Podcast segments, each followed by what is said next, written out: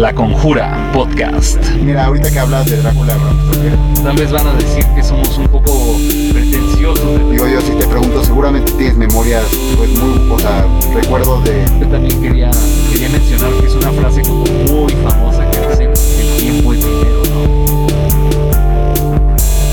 ¿no? Hola, ¿qué tal amigos de La Conjura Podcast? Les habla su amigo Julián Name. Y los saluda aquí en el micrófono también Andrés Name. ¿Cómo están? El día de hoy tenemos un tema bastante complejo. Tal vez van a decir que somos un poco pretenciosos de tratar de, definir en, este su programa La Conjura Podcast. Eh, pero es un tema que es, ha sido como objeto de, la temática de, de, muchos artistas, ha sido sobre todo también muchos escritores, o porque es un tema que no, del que no podemos escapar, ¿no? Que es el tiempo, el paso del tiempo, el concepto del tiempo, cómo medimos el tiempo, eh, a qué dedicamos nuestro tiempo, cómo administramos nuestro tiempo. Y bueno, vamos a reflexionar un poco al respecto. Sí, exactamente hace tiempo que el tiempo. no, pero bien.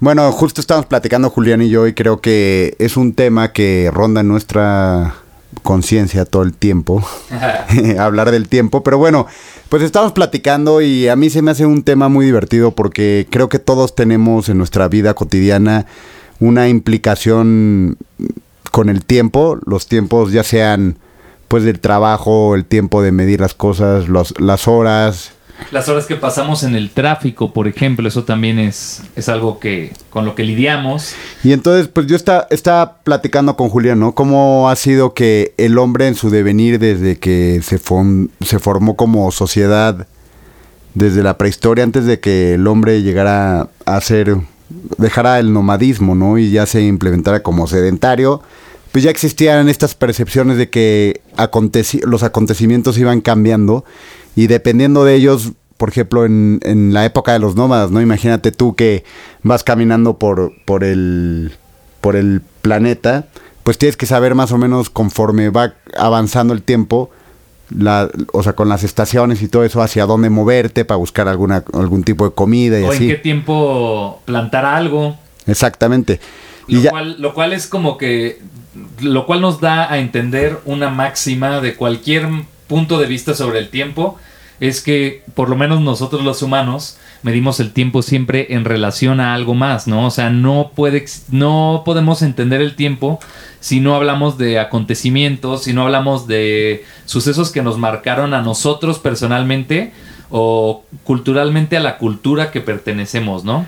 Claro, y por eso mismo el hombre fue adaptando, hemos ido adaptando, ¿no? O sea, las diferentes cuestiones para o sea, ha ido adaptando nuestros horarios, calendarios y todo eso a las percepciones que tenemos con relación a lo de a nuestro exterior, ¿no? A nuestro mundo. Claro, Entonces, no son las mismas para todo mundo, ¿no? Exacto. Mira, yo, yo algo que está muy divertido es como también ver cómo ha ido evolucionando la forma en la que captamos y medimos el tiempo, ¿no? Así es. Porque hoy en día, pues nosotros estamos muy acostumbrados a decir, ah, bueno, a las 2 de la tarde y entonces ves tu reloj o checas el celular o X, ¿no? Pero tenemos hoy en día, pues, esta herramienta del reloj como sistema de, medición del tiempo para administrar, ¿no? O sea, lo que tenemos. Entonces, digo, ponte a pensar, ¿no? En el pasado, cuando no existía como tal los relojes, cómo lo hacían, ¿no? Entonces, pues yo estuve viendo un poquito, Julián, y, y es algo que les platico. Los primeros relojes que, que, de los que utilizó el ser humano, como tal, ya así que funcionaban para medir el tiempo, fueron los relojes solares, ¿no? Los egipcios utilizaban estos relojes solares que no sé si tú has visto, los que nos están escuchando, son como estos palitos que ponían que después se convirtieron en triángulos y estos eran, bueno, que se llama estilo, ¿no? El, el palito este que va hacia arriba.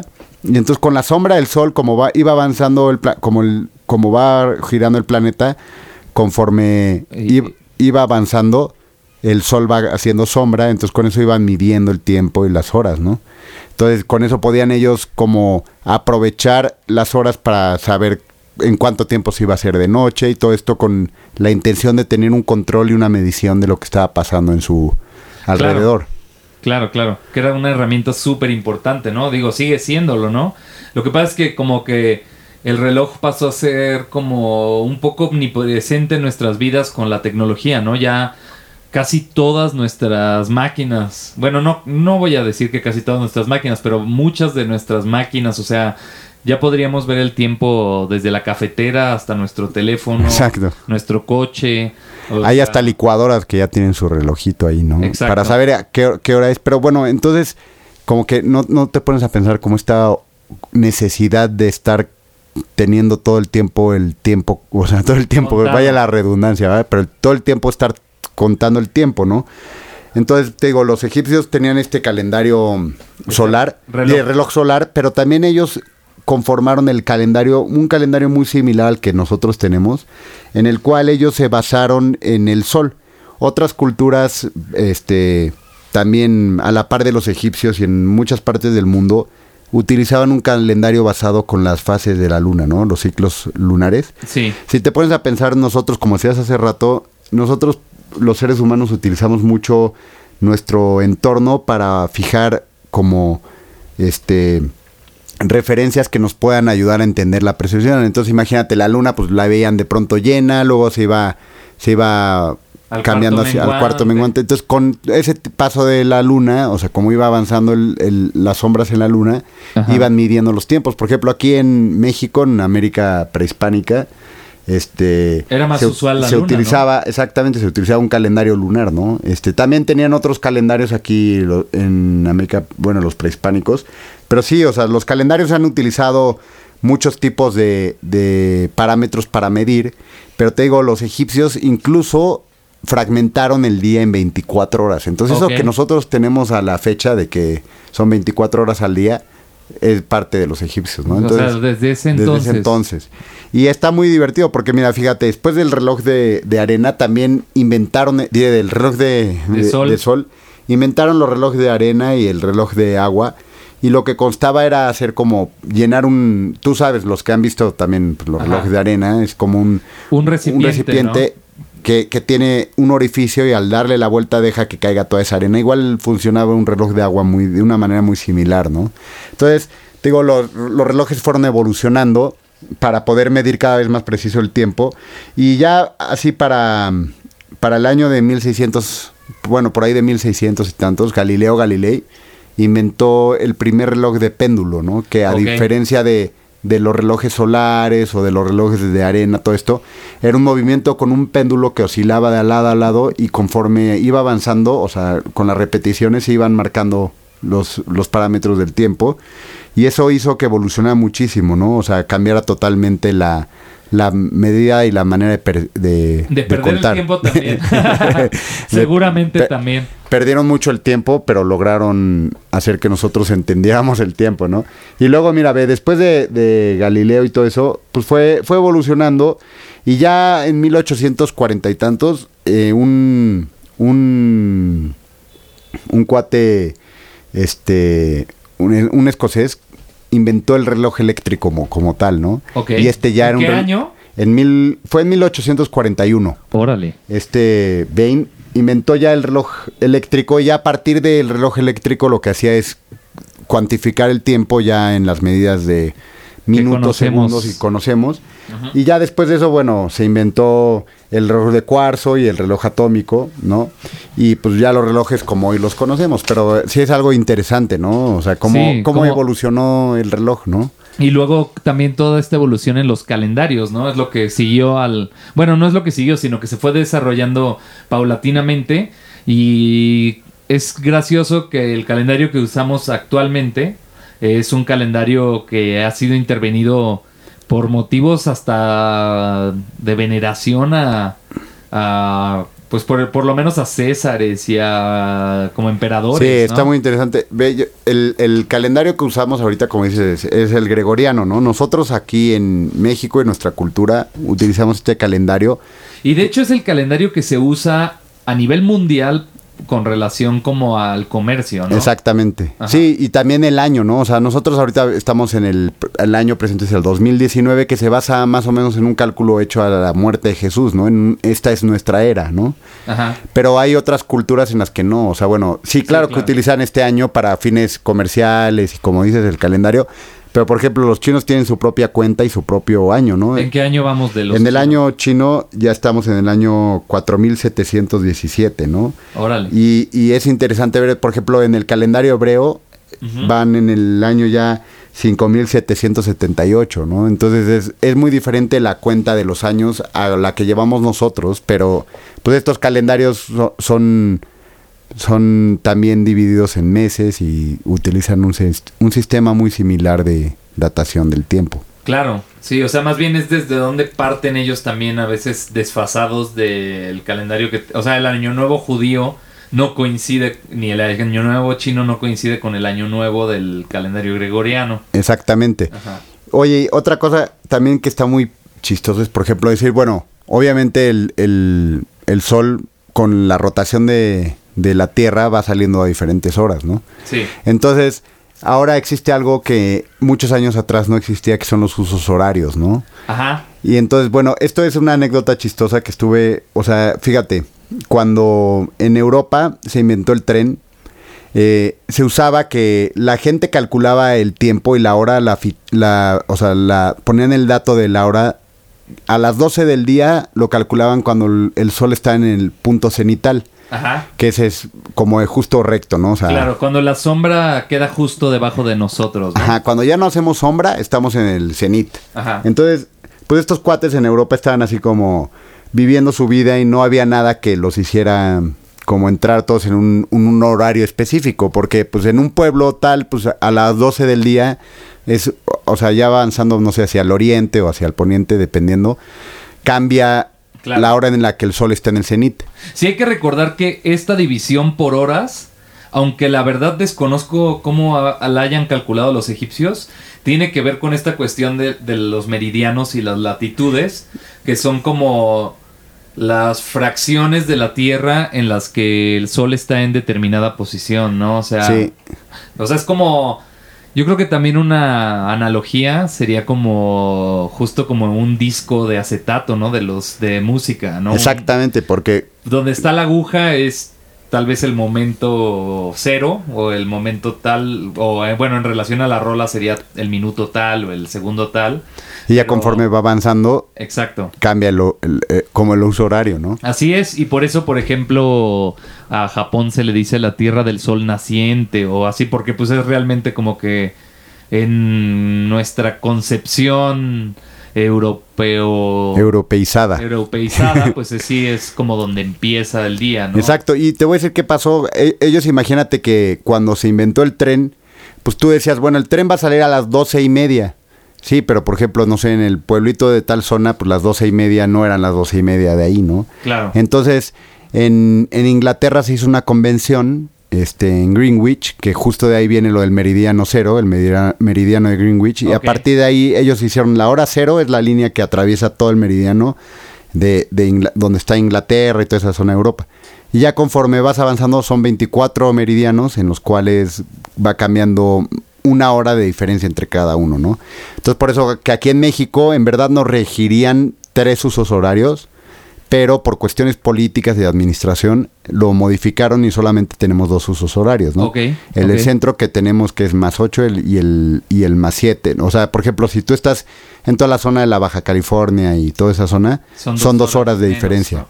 Sí, de hecho, dos horas menos, ¿no? Ajá. Es lo que pasa que cuando uno viaja para, para Tijuana, llega casi a la misma hora, porque el avión hace como tres horas. Exacto, como, ganas tiempo, ¿no? ganas tiempo y de regreso es al revés, ¿no? Si sales de allá a las 12 de la noche en el vuelo, llegas aquí casi a las 5 de la mañana Sí. o por ahí, ¿no? Y te digo algo súper chistoso, por ejemplo, eso que te decía de, de los usos horarios, en China usan un solo mismo uso horario ¿Para para, todo el todo, país? para todo el país. Y esto, güey, ¿sabes por qué fue? Porque de pronto cuando, cuando China se volvió, cuando entró el socialismo y todo esto de la Mao. república con Mao, dijeron vamos a, a, a meter todo el país en un solo uso horario. Entonces imagínate que de pronto en un pueblito, en una provincia, pues son las 12 del día y apenas está saliendo el sol, ¿no? Órale. Y en otros lados, pues igual está, o sea, ellos usan, están a la hora de Pekín, ¿no? Entonces es, es como muy curioso ver cómo... Porque aparte es un país muy, Muy grande, en ¿no? su extensión, exacto. O sea, abarca creo que ocho usos horarios. O sea, en verdad, debería de tener como una diferencia de 8 horas de una zona a otra, entonces, pero no lo es, ¿no? Entonces te digo, a las 12 del día de pronto apenas está amaneciendo y ya son las 12 de la mañana. Eso es ¿no? la otra cuestión, ¿no? Que el- obviamente eh, en este mundo globalizado que estamos todos conectados con todo el mundo, pues sí estamos conectados, pero cada quien está como en otro momento del día, ¿no? O sea, yo- Exactamente. y luego también hay otra cuestión que es estos países que están muy al, al norte, muy al sur. Por ejemplo, a mí me tocó eh, la suerte de, de ir a, a poner música como DJ en, en Suecia y me tocó ir en el verano, que el día es larguísimo, ¿no? El, el día luego el sol empieza a salir a las 3 de la mañana y se, se mete a las 11 de la noche, ¿no? En los días Órale, más largos.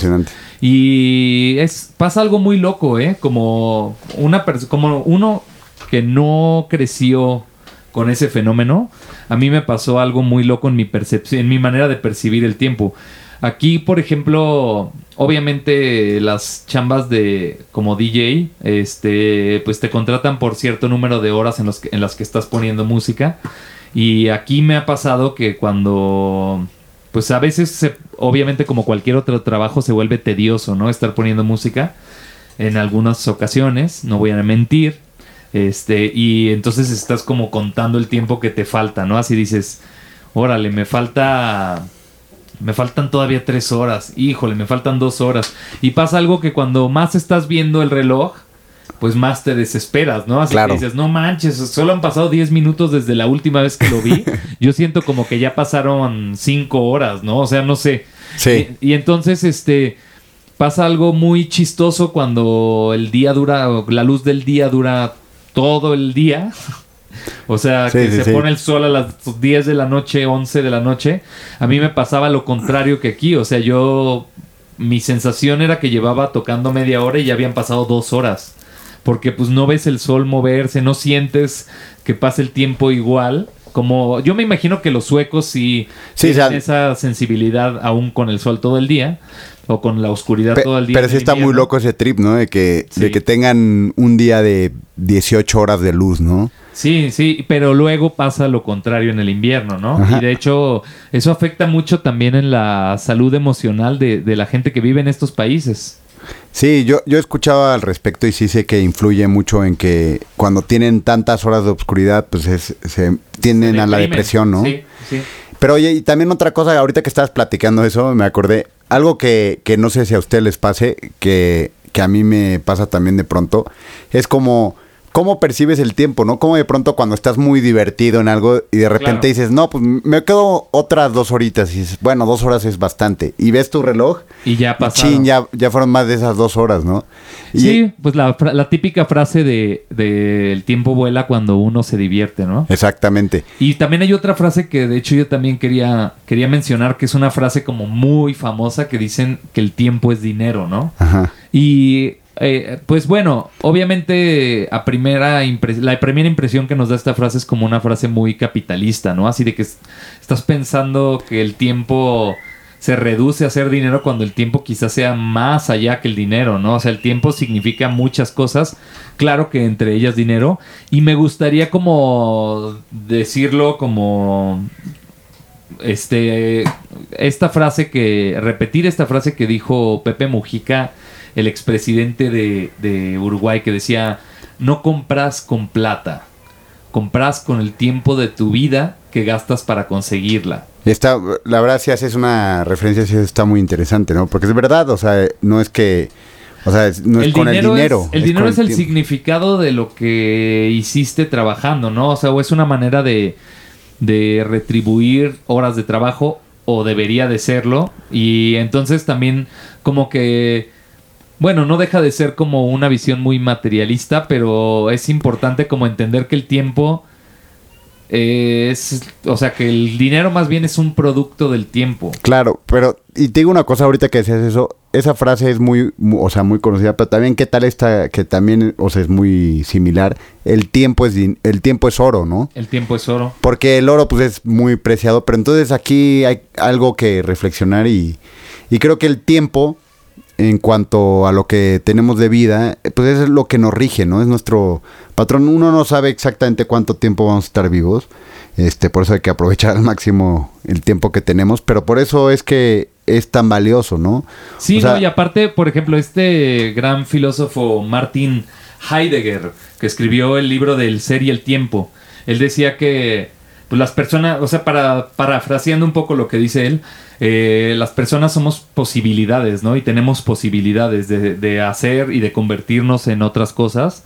Y entonces él hablaba que también como que la existencia, eh, ¿cómo decía él? Eh, bueno, ahora recuerdo el término, pero la existencia real, o como decía, auténtica. La existencia auténtica era la que tenían aquellos que consideraban la muerte, porque la muerte es como siempre, o sea, él decía que existían miles de posibilidades, pero siempre entre tus posibilidades está la muerte. Sí, totalmente. ¿no? Entonces, o sea, la gente que no, no aceptaba su condición de mortandad era gente que estaba como, ¿cómo te diré? Como negando una parte de sí mismo y tratando de, de llenar ese vacío con cosas materiales, con estímulos y pertenecía a la masa, mientras que aquellos que estaban conscientes de su mortandad, pues tenían un- una apreciación diferente del tiempo, ¿no? Sí, pues eh, eh, y de lo que podían hacer con ese es que tiempo. justo ahorita que lo dices, mira, si tú no tienes como una idea de que eres mortal y que vas a morir y tienes un tiempo definido de vida,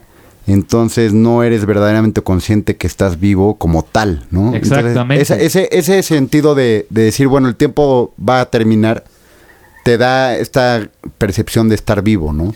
Sí, y la verdad es que. La verdad es que sí, o sea. Es muy importante entender también con toda esta cuestión de la medición del tiempo que nosotros tenemos un imaginario en donde existen el futuro y el pasado, ¿no? Exactamente. Pero realmente solo podemos capitalizar con el presente.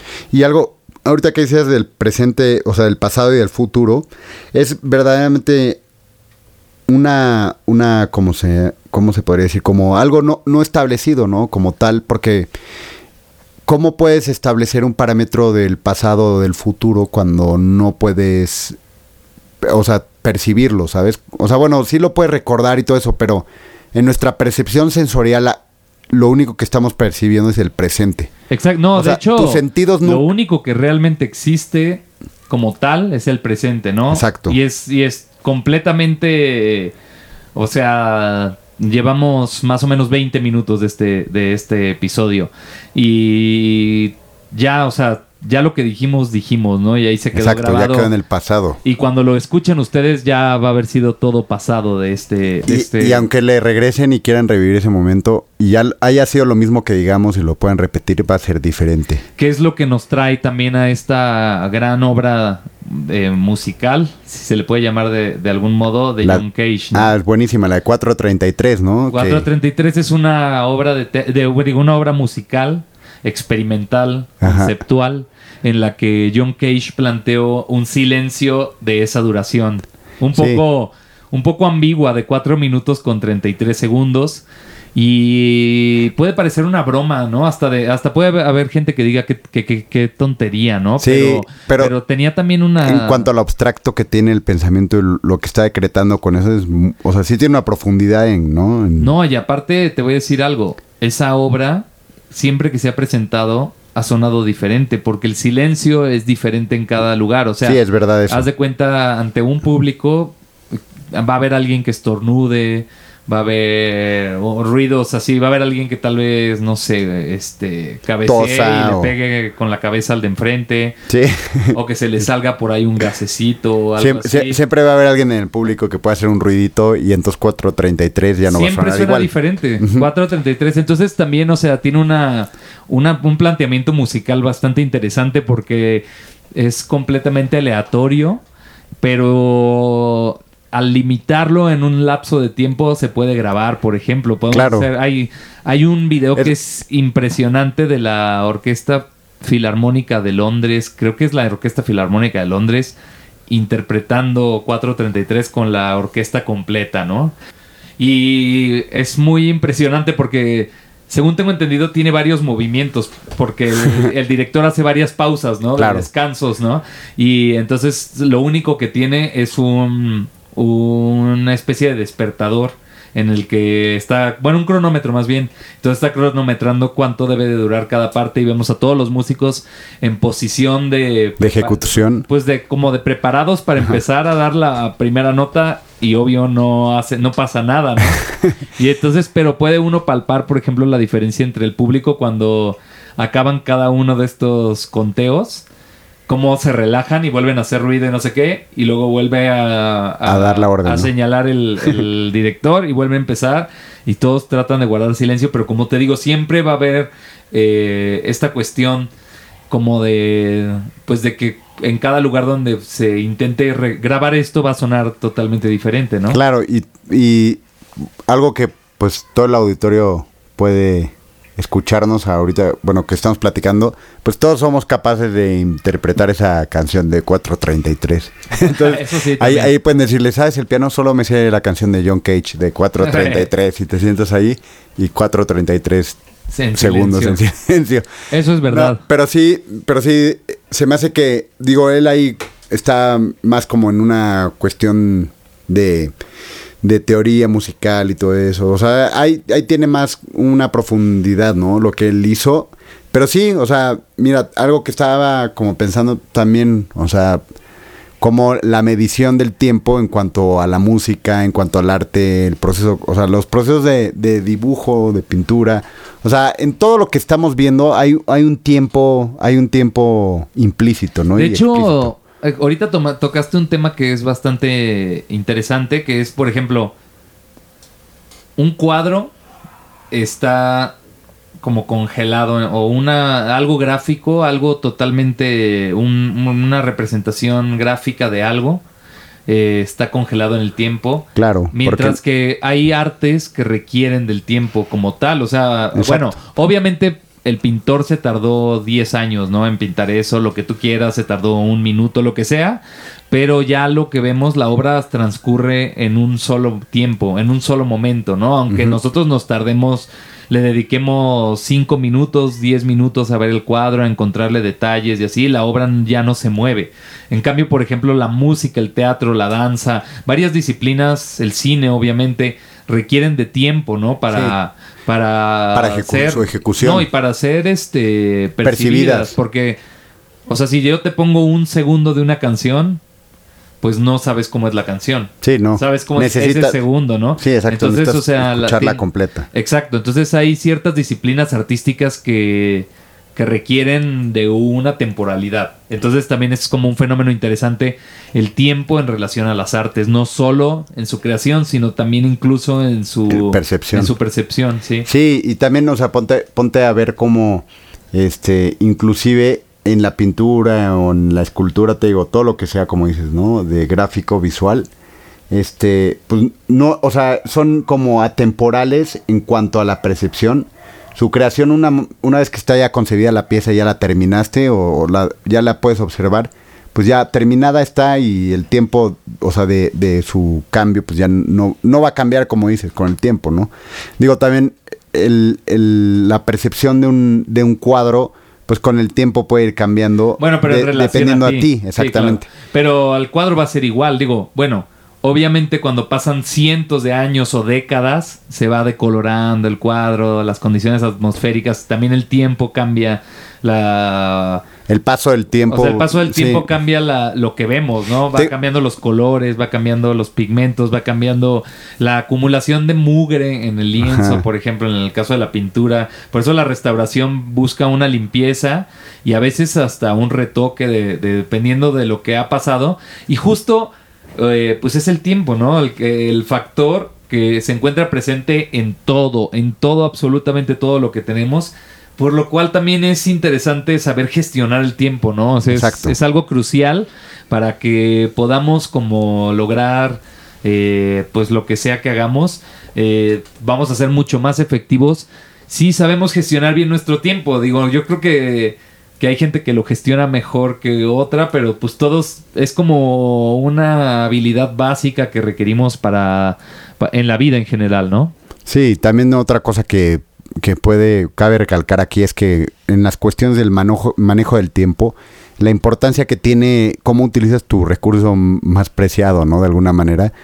Y entonces, ¿en qué inviertes tu tiempo? ¿Cómo lo inviertes? Es muy importante, ¿no?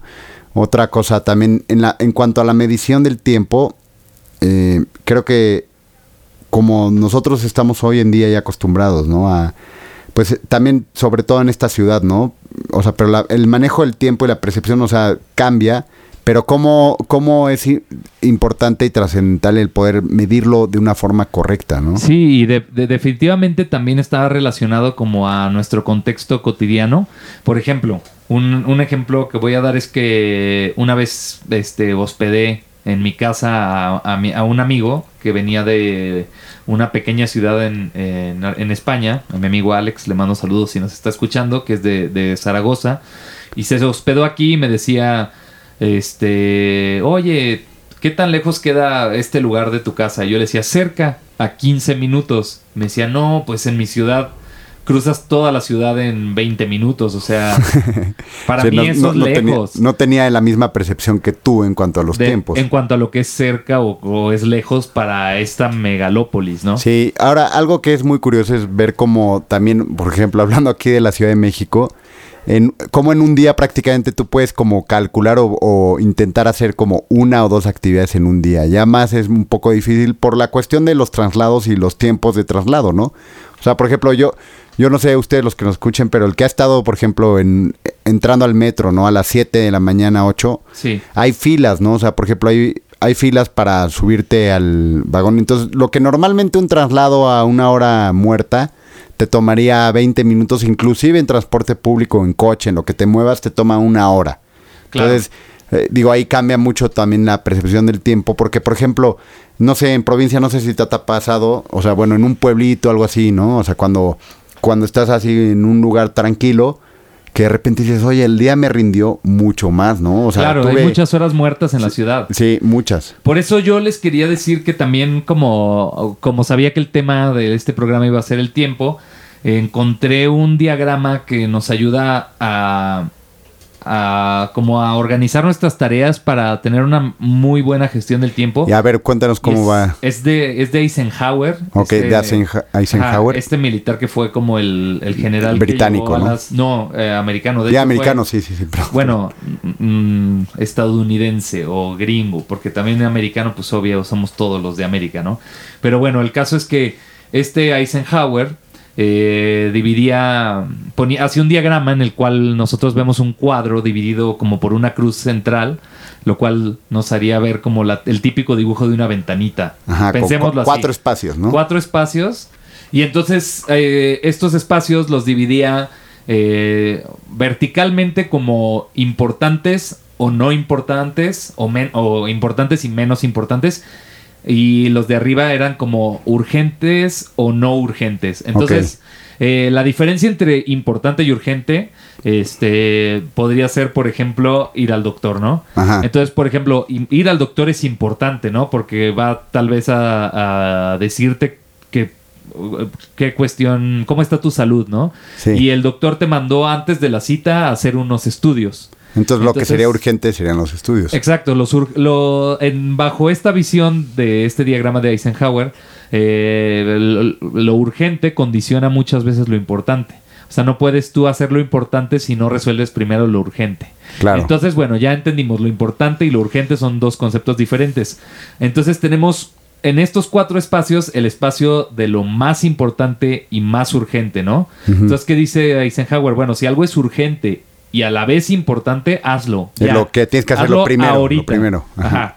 Luego dice, bueno, ¿cuál sería el segundo espacio? Segundo espacio sería, bueno, esto es importante, pero no es tan urgente. Entonces, ¿qué hacemos con lo que es importante, pero no es tan urgente? Agendarlo. Ponerle una fecha en la que lo vamos a resolver, ¿no? Y entonces luego sigue otra cuestión que es lo que no es tan importante, pero sí es urgente, ¿no? Entonces, ¿ahí qué hacemos? Pues podemos delegar esas, esas responsabilidades. Muchas veces tenemos la, la manera de, de, dependiendo que sea la actividad, tal vez eh, alguien nos puede ayudar a hacerlo para poder nosotros, eh, pues, de- privilegiar lo que es más importante, ¿no? Ok. Y luego al final tenemos lo que No no, es importante muy ni importante ni, es urgente. Entonces Eisenhower decía, ¿qué, ¿qué vamos a hacer con esto? Y él decía, pues lo tiramos a la basura, lo eliminamos porque no es importante. Aquí no, tal vez no es la cuestión de ser tan tajantes, ¿no? Pero más bien es pensar, oye, ¿por qué quiero hacer esto, no? O porque, si no es importante y no es urgente, ¿por qué lo quiero hacer o por qué lo tengo que hacer? Entonces ahí ya también, o sea, si consideramos eh, en una segunda revisión que eso es este importante para nosotros, igual en un nivel personal o lo que sea, pues lo podemos agendar también porque entonces ya pasa a ser importante pero no urgente, ¿no? Está muy interesante, fíjate que ese diagrama para manejo del tiempo puede funcionarme muy bien. Lo que dicen también porque sí hay que hacerlo, o sea, perdón que te interrumpa. Sí, no, no, no importa. Pero este, este diagrama va cambiando, obviamente. O sea, el chiste no es como hacerlo una vez en la vida, ¿no? Obviamente. O sea, el chiste de este diagrama utilizarlo, a partir de cada cierto tiempo. O sea, eh, dependiendo de cada qué tanto lo necesites utilizar, pero podría ser algo, haz de cuenta, semanal o cada tres días o cada día o no sé, pero es una manera bastante eficiente de acomodar como lo que tenemos que hacer y, ser ordenados con nuestro tiempo y poderlo aprovechar al máximo. Claro, y es que creo que es muy importante ahorita que lo decías, o sea, hacer como un poquito también decir que el tiempo, o sea, como lo, dependiendo cómo lo ordenemos y cómo lo utilicemos, vamos a poderlo aprovechar al máximo, ¿no? Cuando no tenemos como un orden fijo de las cosas, hasta incluso lo, o sea, lo desperdiciamos, ¿no? Porque a lo mejor si, si yo ordeno y digo, oye, sabes que mañana voy a hacer tal cosa a tal hora y luego esto y esto y tengo un orden en mi tiempo, voy a poder hacer el mejor uso de ese recurso. Vas a poder como ejecutar más tus, tus Exactamente. Ahora, ahora, hablando un poquito como esta cuestión del presente, el pasado y el futuro, que son como los tiempos, o sea, como las Sí, la división. Las divisiones del tiempo, ¿no? O sea, nosotros todo lo que ya quedó atrás queda en el pasado, todo lo que queremos por futuro pero pues la importancia del presente, ¿no? Como, como tal, o sea, si te pones a pensar, pues claro que, que es muy importante este, gestionar tu tiempo y todas las cuestiones de cómo lo vas a utilizar y, y, planear las cosas con en tu calendario, tus horarios. Ajá. Pero sí, o sea, como siempre teniendo muy en cuenta del, del disfrutar el presente, ¿no? O sea... Claro, claro, hay que entender que no somos máquinas también, ¿no? O sea, eh, sí, el tiempo puede convertirse en dinero, ¿no? Pero también puede convertirse, o sea, el trabajo en exceso también puede... Por ejemplo, o sea, esta gran frase de, Pepe Mujica también tiene un trasfondo más allá del, del, trasfondo material, ¿no? De, de, que no compramos las cosas con dinero, sino con el tiempo que dedicamos, ¿no? Entonces también, como lo que hay que entender es como esta relación entre estar generando recursos, estar generando dinero con nuestro tiempo nos va a hacer este sacrificar tal vez tiempo con nuestra familia o tiempo de sano esparcimiento o diferentes cuestiones. Y pues entonces siempre hay que equilibrar en la balanza eh, y por eso también o sea como que hay que ser efectivos para poder también tener estos momentos en los que no somos productivos, pero estamos como disfrutando de la vida. Porque es parte de, es parte de vivir, ¿no? Y del tiempo. ¿Sabes algo que es muy importante? Bueno, que yo lo veo. Por ejemplo, el tiempo de esparcimiento, el tiempo lúdico de disfrutar y todo eso, es algo que es o sea, que es muy importante tenerlo presente en la vida, ¿no?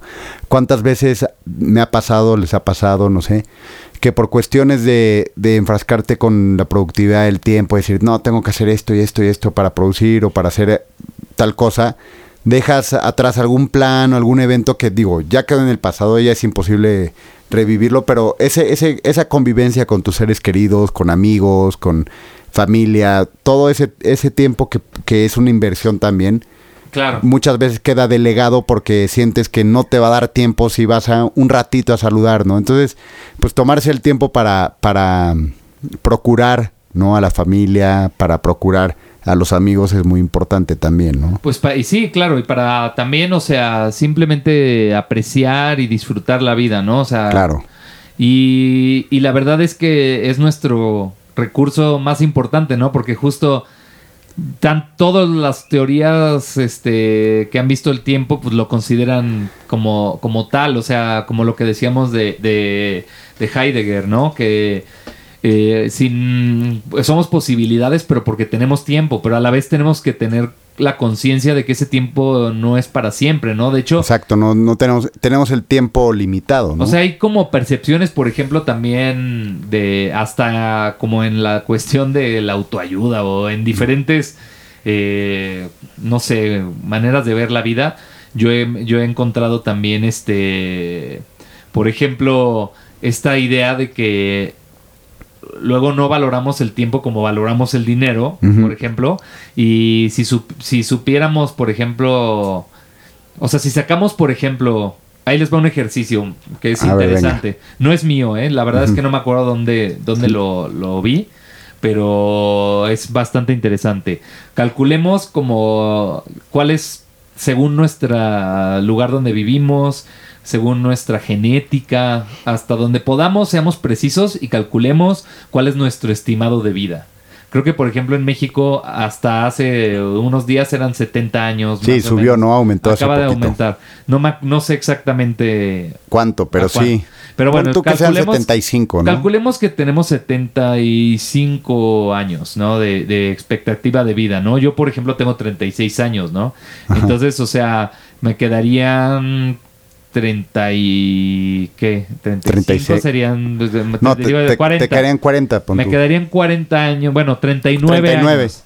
Me quedarían 39 años, ¿no? Cada año que no es bisiesto son 365 días, que cada, eh, cada año bisiesto son 366. Podemos calcular el número exacto de días que se nos pronostican, que obviamente también eso es si no me muero antes por algún en alguna accidente, cosa alguna cosa no fortuita. Ajá.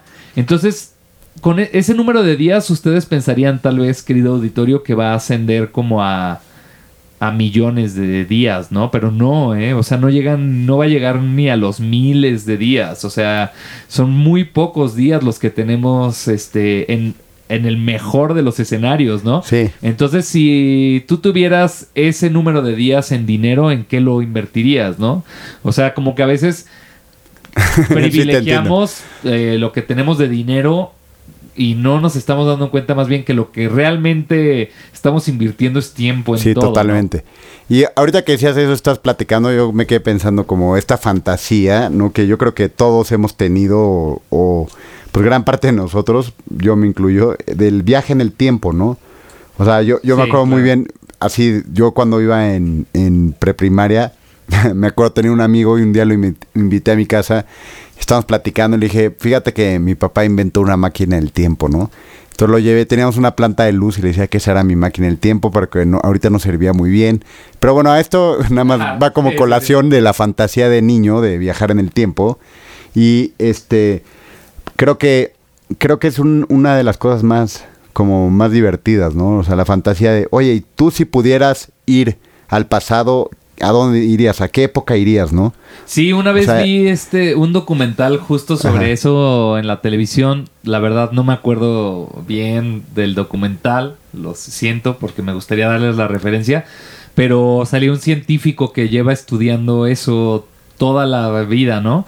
Y entonces él cuenta que eh, todo empezó porque se murió su papá cuando él era muy chico, ¿no? Él era un niño y se murió su papá.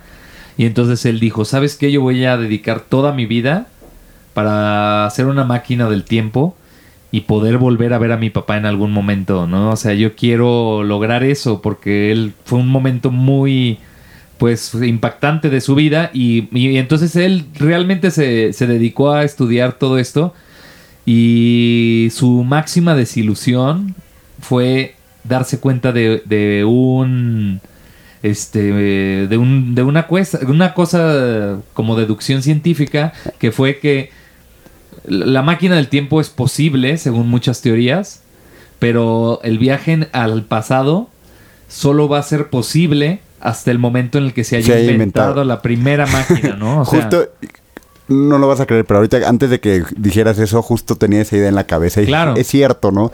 Yo también escuché esa teoría de que el viaje al pasado, o sea, no puedes viajar más que hasta el hasta el día que se inventó la máquina del tiempo. funcione, pues, y que funcione, que funcionó la máquina del tiempo, que lo cual todo esto obviamente tiene que ver con la teoría de la relatividad, con sí. este toda esta cuestión cuántica de que existen bastantes realidades paralelas, que está demostrado también, ¿no? Que incluso hay teorías de que hasta de que vivimos en una simulación, hay hasta experimentos que han dado resultados bastante confusos a los científicos sobre si vivimos o no en una simulación, ¿no? Oye, algo ahorita que estás hablando de lo de la simulación y los científicos, fíjate que, que en, el, en 1971, este, unos científicos que se llaman Heffler y Keating hicieron un experimento en el cual agarraron cuatro relojes atómicos que no se, o sea, no cambia su, o sea, digamos, no se atrasan ni se adelantan, ¿no? Con facilidad.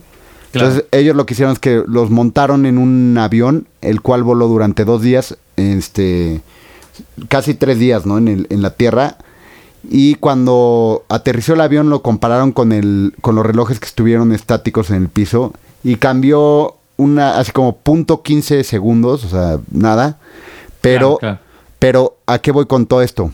Ellos descubrieron que la gravedad la gravedad de la Tierra afecta al tiempo y a la percepción. Entonces, sí hay muchos estudios, como dices tú, la verdad es que... Y también existe, por ejemplo, esta cuestión que de hecho se ha usado mucho como para hablar de la teoría de la relatividad. De hecho, es una paradoja que, que se llama la paradoja de los gemelos, en la cual eh, se imaginan, este, o sea, la, la formulación más famosa se, divide, se le debe a, a Paul Langevin y entonces la idea es que son dos gemelos idénticos, ¿no? Que obviamente tienen el mismo reloj biológico, genético, que pues obviamente al ser individuos pues han vivido diferentes experiencias, pero prácticamente llevan como que el mismo deterioro físico. Del tiempo, ¿no? El mismo paso. Y la misma edad, ¿no? Sobre el mismo paso sobre sus cuerpos del tiempo. Entonces la teoría plantea que uno de los gemelos eh, por las razones que sean, tiene que viajar a una estrella que, a la velocidad de la luz, o sea, a una velocidad cercana de la luz, mientras que su otro gemelo se queda en la Tierra, ¿no? Y entonces eh, hace esta estrella queda a un año luz de distancia. Entonces este cuate, obviamente viajando a la velocidad de la luz o muy cercana, eh, tarda en la, o sea, en la Tierra sienten que tardó dos años en ir y regresar de la estrella, pero él al estar en continua aceleración en línea recta hacia la estrella y al volver, eh, su deterioro es como si no hubiera vivido esos dos años, sino menos tiempo, ¿no? Porque su percepción también del tiempo y la afectación que tuvo el tiempo se volvió relativa, ¿no? Fue relativa sobre su hermano que ahora es más viejo, ¿no? Ah, quién sabe qué sonidos. Eh, una, moto viajando en el tiempo. Los vecinos de Casa Perrito, donde transmitimos este programa de, La Conjura. La Conjura Podcast. Podcast, podcast. Así es. Oye, pero sí, mira, ahorita que decías eso del, del, experimento este de, lo, la paradoja de, la paradoja de los gemelos hay un libro muy divertido que, que yo le recomiendo, el, la, el de La historia del tiempo de Stephen Hopkins, también conocido como Breve Historia del Tiempo, así. No tienes que ser ni físico ni científico para, o sea, ni matemático, ni nada para entenderlo. Y es un libro muy, muy ameno de lectura en el cual le explica, pues, desde, una, desde un enfoque de la ciencia, desde la física, este pues toda esta cuestión del tiempo y la paradoja que existe alrededor de él, ¿no? Ahora también, ahora que estamos hablando de recomendaciones de libros, también en la en la literatura pues se ha, ha, tomado este tema, ¿no? sí, del tiempo. Claro, las máquinas del tiempo, todo esto hay varios varios este libros que hablan de ello, pero también se habla, por ejemplo, un tema recurrente es como el vivir por siempre, ¿no? Ah, sí, la, vida, la vida eterna, ¿no? Ajá, entonces, por ejemplo, hay varias concepciones también, ¿no? O sea, por ejemplo, de, de si vivimos como en un continuo de existencias, como plantea el budismo, por ejemplo, de que renacemos este o hay gente que cree en la reencarnación que son muchas veces confundidos ambos conceptos pero la diferencia radica en que la reencarnación es cuando tú vuelves a nacer como siendo la misma como alma no o sea la misma alma en otro cuerpo en otra vida no en cambio el renacer es volver a, a nacer pero como otra conciencia no es una conciencia que va mutando dependiendo de en dónde renace no esa es la diferencia. Pero también existe todo este mito, por ejemplo, del vampiro, ¿no? De Drácula. Ah, y realmente también existe otra un libro que es bastante interesante en cuanto a lo que plantea, que es este un libro de Michel Houellebecq que se llama La posibilidad de una isla, que de hecho me, me, recomendó mi hermano Jaime. Este, y es un libro que plantea como eh, bueno, no se los voy a contar, se los recomiendo. Si pueden leer ese libro, plantea una, una un enfoque bastante distinto a cómo a cómo podría ser también una vida eterna, ¿no? Y es bastante interesante porque es muy cotidiano, es muy distópico, acaba como ah, en una cuestión muy desesperanzadora. No les voy a contar nada de la anécdota para que ustedes sean los que la disfruten, las que lo disfruten también, este, y, pero es algo bastante entretenido leer ese libro y, y, bueno, eso es una ficción, pero también está basada como en la creencia de una secta que existe y como es muy interesante, ¿no? Como el planteamiento que hace él como a futuro también, este, las acusaciones que hace él de por qué podría podríamos llegar a una especie de apocalipsis también. Es muy interesante, muy original. Se lo recomiendo mucho. La posibilidad de una isla de Michel Houellebecq. Sí, y seguramente si Jaime te lo recomendó, pues yo también puedo decir que hacer una buena recomendación. Yo lo, voy a, lo voy a leer para... Es bastante, es bastante divertido y preocupante. Y obviamente, pues, Drácula de Bram Stoker. Sí, que la verdad es, ese libro me, me, gusta mucho. Y mira, ahorita que hablas de Drácula de Bram Stoker, hay algo que, que caracteriza este libro que es como una narración de un diario, ¿no? Este... Y ahorita digo que no tiene que ver con eso, pero algo que es muy, digo, que a mí me sirve como herramienta muy divertida y útil es que yo procuro un diario. ¿No? Escribirlo como una fuente, pues lo utilizo como un recurso para, para anotar y para tener como una constancia de lo que, de lo que hice día a día. Pero, por ejemplo, el ir anotando, en, o sea, en una bitácora tu, tu, tu diario, vivir lo que cada día. De hecho, también tiene relación con el libro de Michel Houellebecq, ¿eh? También eso del diario, pero síguele, síguele. Órale, pues bueno, yo, yo justo con, con esto del diario he, llegado a un momento, o sea, como que después de estar escribiendo ininterrumpidamente por mucho tiempo, eh, se genera como este diálogo tan bonito y de pronto tienes como esta capacidad, esta herramienta de poder abrir una, un capítulo de tu vida y decir, a ver, ¿qué, ¿qué estaba haciendo en estos días? ¿no? Porque, digo, nuestra memoria, nuestra percepción del tiempo y de lo que ha pasado, digo yo, si te pregunto, seguramente tienes memorias, pues muy, o sea, recuerdos de de algunas cosas que hiciste y todo eso, pero si te digo como, ¿qué hiciste el 24 de enero del 2017? Pues voy a decir, no, pues no tengo ni idea, ¿no? Al menos de que haya sido un día a lo mejor muy importante. Pero algo que está divertido de tener un diario es que, digo, yo lo que hago es algo muy resumido de lo que hice en todo el día y alguna pequeña reflexión, ¿no? Pero a mí me, me ha servido mucho el tener un diario como para poder tener esta, o sea, tener un recurso en el que pueda yo regresar y poder ver cómo me sentía, qué estaba haciendo. Me gusta, ¿no? Es divertido. Claro. Oye, y también otra cosa eh, sobre el tiempo, ¿no? Que, que está muy interesante. Es como pensar, ¿no? O sea, yo estaba viendo la historia, o sea, bueno, no la historia, sino en, en cuanto a lo que respecta la vida, o sea, el hombre, ¿no? En el planeta, ¿no? Tenemos prácticamente nada de tiempo en lo que respecta al planeta. O sea, hace cuatro mil millones de años comenzó este universo y el hombre no tiene ni 20 mil años como, como tal. ¿no? Bueno, o sea, sí, tiene millones de años de evolución, Claro, ya, pero ya como, sociedad. sapiens. Y ya como, como hombre así, el hombre como actual, Civilizado. ¿no? Civilizado. Entonces está la muy... historia, pues, donde Sí. empezamos a, escribir la historia, ¿no? Sí, o sea, la historia no tiene nada, ¿no? O sea, prácticamente son cuatro, cinco mil y tantos años, un poquito más desde Sumeria, los primeros escritos, ¿no? Pero sí, a mí me tripea mucho, es algo que me gusta pensar, ¿no? O sea, como decir, órale, ve cómo, cuánto tiempo ha pasado y todo eso, todo lo que ha pasado en nuestro planeta, y de pronto nosotros los humanos tenemos nada de que aparecimos, ¿no? No, de hecho también, por ejemplo, y bueno, ya nuestra audiencia se dará cuenta que yo soy muy estudioso como del budismo, aunque no, no me considero como una persona religiosa para nada, pero soy muy, muy estudioso de ese tema, me gusta mucho, me interesa mucho, se me hace muy interesante. Y por ejemplo, hay, hay tradiciones del budismo que, que cuentan cuántos maestros han existido en esa línea, en ese linaje desde Buda. Y Buda, el Buda histórico está fechado en el año 500 antes de Cristo. Sí, que no es nada. estamos ¿no? diciendo que son 2500, no es nada, pero son 2520 años, ¿no?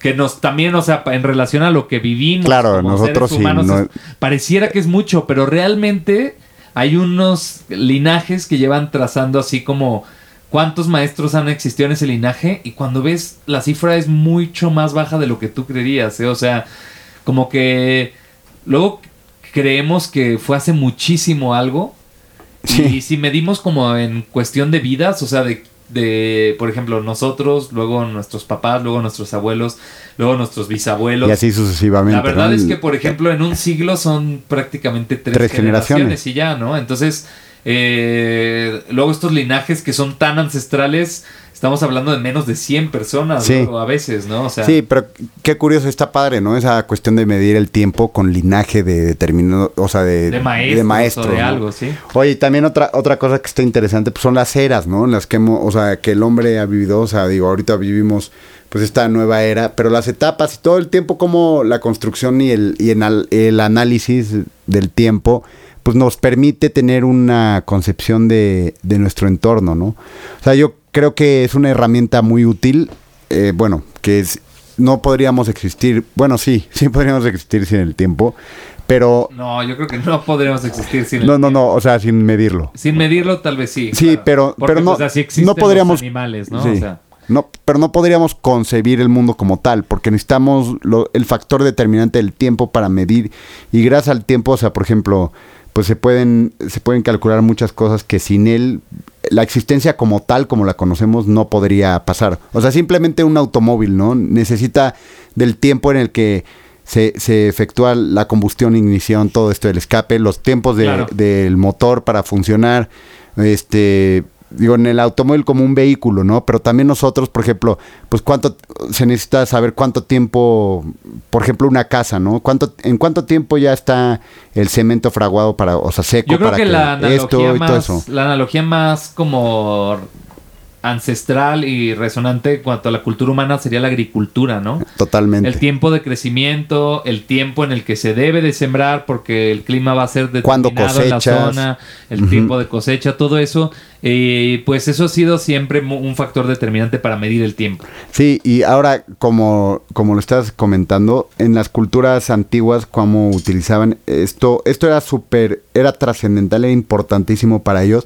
saber cuándo iban a, cuándo iban a comenzar a sembrar, cuándo iban a, a cosechar, ¿no? Las estaciones. O sea, que hoy en día nosotros, pues, da, o sea, como que sí, Lo que pasa es que también es relativo, ¿no? Porque, por ejemplo, en Centroamérica o en Sudamérica, eh, cerca del Ecuador, pues no hay estaciones, ¿no? sí. Y o sea, en verdad no en hay un cada- cambio tan, tan fuerte como No, tal, pues ¿no? hay lugares donde de plano nada más hay estación de lluvia y estación seca, pero de todos modos siempre hay lluvia y siempre está seco. Hay una estación donde llueve más y una en la que llueve menos, pero tienen Sí, pero el clima, el clima no cambia térmicas, tanto, ¿no? Se llaman zonas térmicas y Sí. tienen siempre un clima como parecido. Y pues sí, realmente este el tiempo nos ha ayudado a pues entender cómo sobresalir en esta vida, cómo salir adelante, cómo sobrevivir más bien, ¿no? O sea, el, el medir el tiempo es una herramienta de supervivencia realmente. Y realmente, o sea, todos tenemos, todos estamos sujetos a estos ciclos lunares, solares, todo, y realmente, o sea, nacemos a los tantos ciclos lunares, Exacto. la marea también se ve afectada por ello, todo tiene que ver con estos ciclos que se van como abriendo y cerrando. Incluso nuestra vida se puede ver como algo así, un ciclo que se abre y se cierra en cierto momento. Y es importante, yo creo que reflexionar también que justo nada dura para siempre, lo cual es como muy aterrorizado, aterrorizante y a la vez muy tranquilizador, porque nos permite entender que aunque, por ejemplo, algo que nos encanta va a tener un final este Sí, pues en algún momento o sea todo todo absolutamente todo lo que conocemos nuestra civilización todos nuestros libros que se han escrito en la humanidad todas las Todo, obras todo. de arte eh, todo en algún momento que no sé cuándo va a ser ni la verdad nadie lo puede saber contrario a lo que digan este líderes religiosos que están anunciando El fin del mundo. cada año Eh, realmente nunca vamos a saber pero sí tenemos la certeza de que un día no va a existir nada de esto absolutamente nada de esto o sea entonces justo hay que agarrar la idea de que los ciclos existen y por ejemplo, algo que nos gusta se va a acabar algún día, pero también algo que no nos gusta, que a veces sentimos que va a durar para siempre, pues También va a va a acabar. Entonces, como que es un argumento que puede estresarnos un poco, pero a la vez también nos da algo de esperanza. Y yo creo que, por mi parte, no sé si quieres agregar algo más. Pues mira, yo, yo ya nada más como terminando esta parte de lo que decías, ¿no? O sea, el tiempo, todo, todo va a, transcurrir, o sea, en el transcurso del tiempo todo va a ir desapareciendo, ¿no? Y así como cosas desaparecen, cosas nuevas van a ir apareciendo. O Entonces, transformándose. o transformándose. ¿no? Para seguir con este lenguaje científico. Exacto, hay, hay, que hay que dejar fluir nuestra vida, hay que dejar fluir nuestras cosas en el tiempo y como dices, ocuparlo bien y aprovecharlo al máximo, ¿no? Disfrutar cada momento y qué buena manera de aprovechar el tiempo como escuchando la conjura, ¿no? Esperemos que opinen eso nuestros radioescuchas. Por favor, háganoslo saber. Este es nuestro episodio 5. También díganos qué han opinado de los episodios anteriores. Nos interesa mucho, sí, su opinión para, para pues, nosotros también hacer un programa para los que nos escuchan ameno y que les guste, ¿no? y mejorar cada, con cada episodio. Yo, si me lo permites, Andrés, quisiera cerrar este programa Sí. con una frase de Pedro Calderón de la Barca. Que Exacto, es, a ver, venga. Afortunado es el hombre que tiene tiempo para esperar. Muy bien, me encantó la frase para cerrar. y pues es- esperen nuestro próximo episodio De la Conjura Podcast. y que estén muy bien. Hasta la próxima. Hasta la próxima. La Conjura Podcast.